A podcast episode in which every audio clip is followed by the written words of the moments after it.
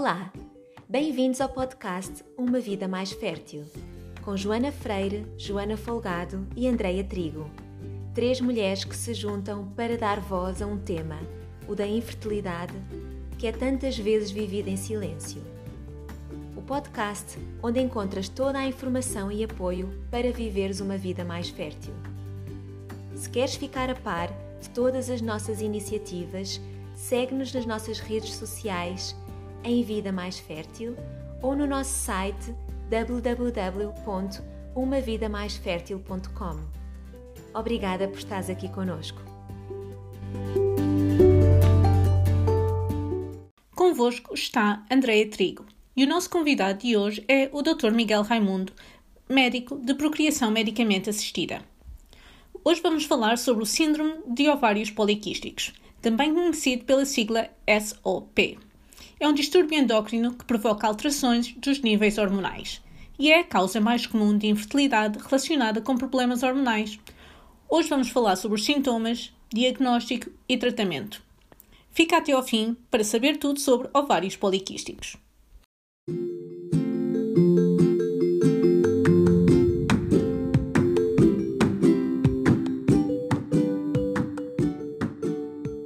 Doutor Miguel, muito bem-vindo ao podcast Uma Vida Mais Fértil. Mas antes de começarmos a falar sobre ovários poliquísticos, conta-me um bocadinho a tua história e como é que começaste a trabalhar nesta área da reprodução. Obrigado, obrigado Andreia pelo convite. Até como é que eu comecei na área? Um, eu, eu, sou médico especialista em ginecologia obstetrícia, fiz um mestrado em infertilidade na, na Faculdade de Rei Juan Carlos e um fellowship em Bruxelas na USET Bruxelas. Uh, depois, desde 2017 estou em Portugal, uh, na área da, da proteção medicamente assistida. Eu já sei que não gostas da proteção medicamente assistida. Acho que foste tu que disseste isso, já não sei se foste ou a Joana, mas alguém, uma de vocês disse que não gostava da, da, da procriação medicamente assistida. O que é que é a procriação medicamente assistida? Basicamente são as técnicas que se recorre para engravidar.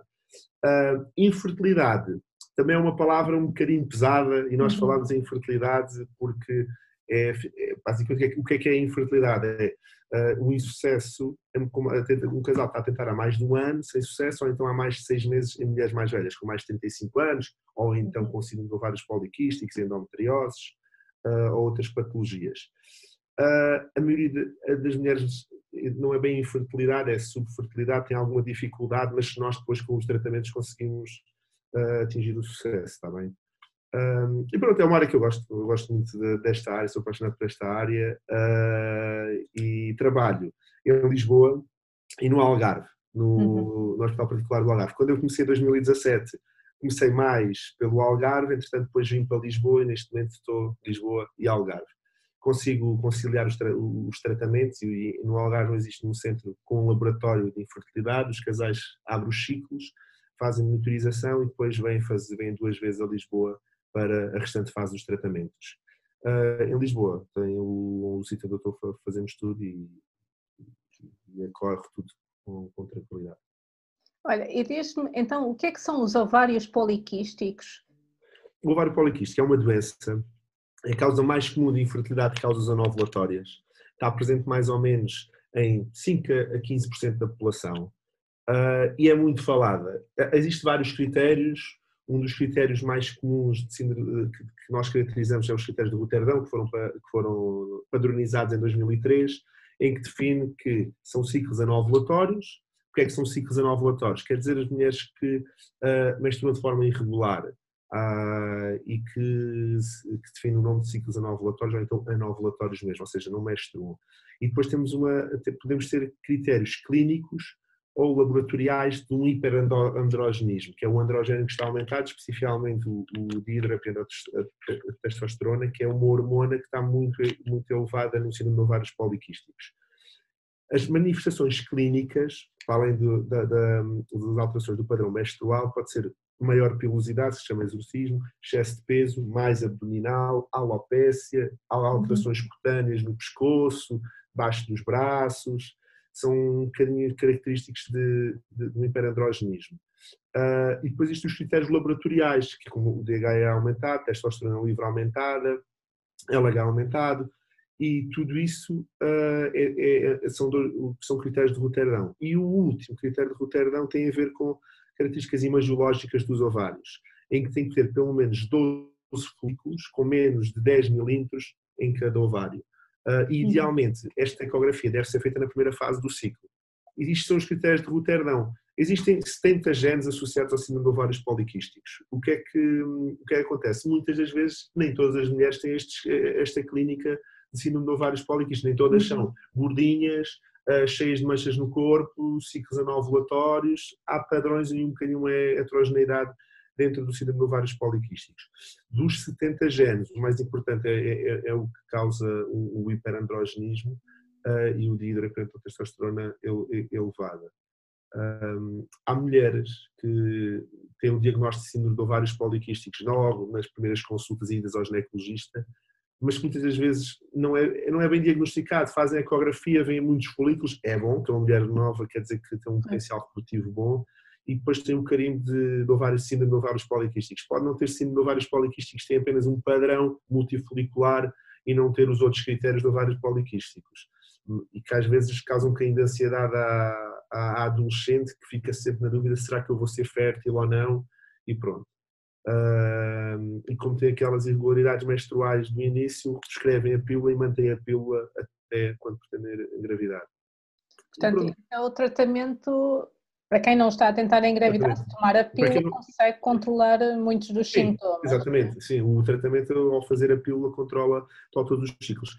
Há vários tipos de pílulas no mercado, prosterona, extraprostativos, prostativos, mas qualquer uma delas é, é, é, é eficaz da, do síndrome de ovários poliquísticos. O que é que acontece com o síndrome de ovários poliquísticos também é importante? Que muitas das mulheres são obesas uh, e, e, e, às vezes o tratamento, como haver maior, mais exercício, maior potencial do exercício físico, controle da dieta, pode uhum. muitas das vezes controlar e, eh, juntamente com a pílula tudo, e às vezes a mulher que ao perderem peso volta outra vez a menstruar, e mesmo tendo sido de ovários poliquísticos. Uhum. Uh, e é muito importante isso. A obesidade traz consigo também outros problemas. A apneia obstrutiva do sono, doenças cardiovasculares, diabetes, que depois está associado também a uma resistência à insulina, uh, e que isto é uma doença endocrinológica que convém ser, ser, ser bem controlada. Uh, e nós ajustamos a terapêutica a, a, cada doente, não é dar sempre pois. uma pílula na pessoa ou, ou, mesmo, ou, ou mesmo tipo de tratamento, é ajustar os tratamentos a cada, a cada, a, cada E alguém que é diagnosticado com ovários poliquísticos e que está a pensar em engravidar, qual é que será o tratamento de primeira linha ou que, que, coisas é que a mulher deve considerar quando está a tentar engravidar? Quando está a tentar engravidar no síndrome de ovários poliquísticos, uh, convém sempre descartar se não existem outras doenças. 30% das causas de infertilidade, assim, números redondos, 30% são causas femininas, 30% são causas masculinas e 30% são dos dois. Por ter síndrome de ovários poliquísticos, obrigam-nos a estudar também o homem, está bem? Por isso, uhum. antes de partir para o tratamento de ovários poliquísticos, têm ovários poliquísticos, é para fazer isto? Não. Estudar no todo, estudar, fazer espermograma, perfil analítico e ver a probabilidade das trompas, está bem? Não vamos avançar com tratamentos sem saber se as trompas são permeáveis ou não, uhum. uh, porque vamos ser contraproducentes e não é boa prática. Um, o síndrome de ovários poliquísticos, um dos maiores problemas tem a ver com os ciclos anovulatórios. Uh, e o que nós temos que fazer, como temos níveis de LH constantemente uh, altos, não ocorre um pico de LH. E onde não ocorrer o pico de LH, não ocorre a ovulação. Uhum.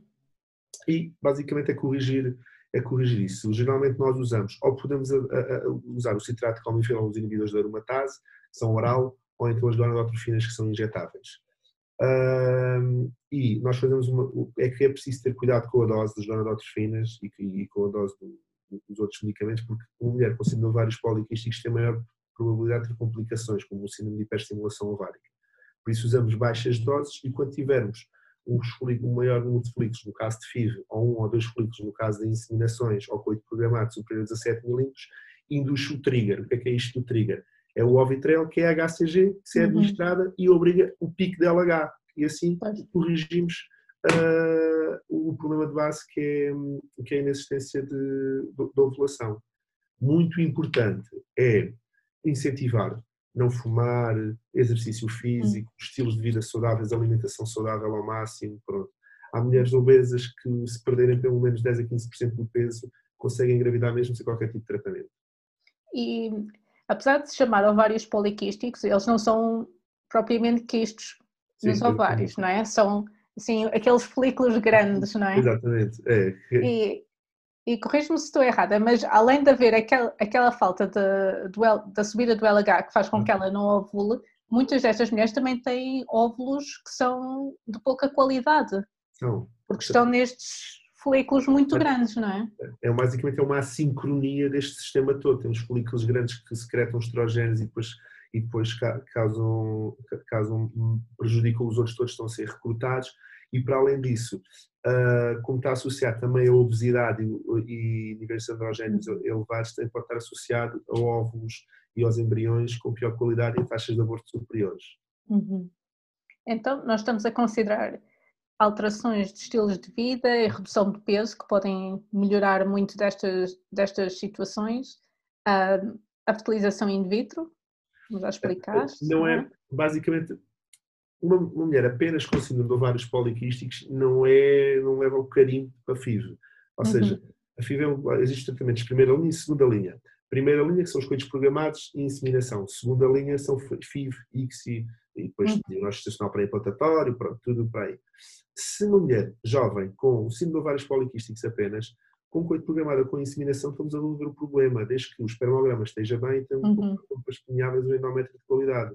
Uh, por isso, não é obrigatório, síndrome de ovários poliquísticos, FIV, está uhum. bem? A maioria dos casais, as mulheres jovens que não têm mais nada, muitas vezes com uma inseminação engravidam. Uhum. E cirurgia, vale a pena ou não vale a pena? É uma, é uma das controvérsias da cirurgia. Existe uma coisa que é, que, que é o stripping do ovário, basicamente é, temos pequenos folículos de várias dimensões em que se coagula, faz, faz por via laparoscópica, coagula-se o ovário todo e os folículos todos e a seguir avança-se para, para, para, um, para um tratamento. Um, existe muita controvérsia relativamente a isso. De antes uhum. fazia-se mais, acho que estamos no caminho de conseguir farmacologicamente controlar essa assincronia uh, folicular que existe e assim evitar a cirurgia. Ok. E se tu tivesses que dar um conselho às mulheres que nos estão a ouvir que podem pensar, se calhar esta, este é o meu diagnóstico, se calhar eu posso ter ovários poliquísticos e se calhar vou ter dificuldade em engravidar, qual é que seria assim um ou dois conselhos que lhes darias?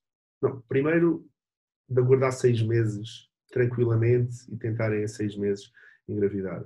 Uh, e registar o padrão menstrual, conhecerem o, o, seu ciclo e de sem seis meses não, não, não, não adquirir o sucesso, aí procurar ajuda, ir a um centro de proteção medicamente assistida ou ao seu ginecologista, pode ser, esta abordagem inicial pode ser feita com o seu próprio ginecologista, se ele não tiver à vontade de referenciar para um centro ou para um colega que já esteja à vontade com, com a área, mas acima de tudo tranquilizar e dar seis meses ao casal para, para com o próprio conseguir. Ok, e finalmente, como é que as pessoas te podem encontrar online se, se, quiserem saber mais sobre procriação medicamente assistida ou ovários poliquísticos? Eu tenho um site que é miguelraimundo.pt Uh, vou colocar agora, esperem em junho pôr um, um, dentro do blog um artigo sobre síndrome de ovários poliquísticos, já está lá endometriose, tratamentos, FIVs, ICSI, doação de ovócitos, pronto. E podem encontrar lá, lá mais informação sobre síndrome de ovários poliquísticos. Uh, sempre que tiverem alguma dúvida, enviem mensagem, tenho o Facebook, o Instagram, estão, estão lá no site e tenho todo o gosto de responder, não há problema. Ok, muito obrigado, Miguel. Até à próxima. Até à próxima. Obrigado, Andreia.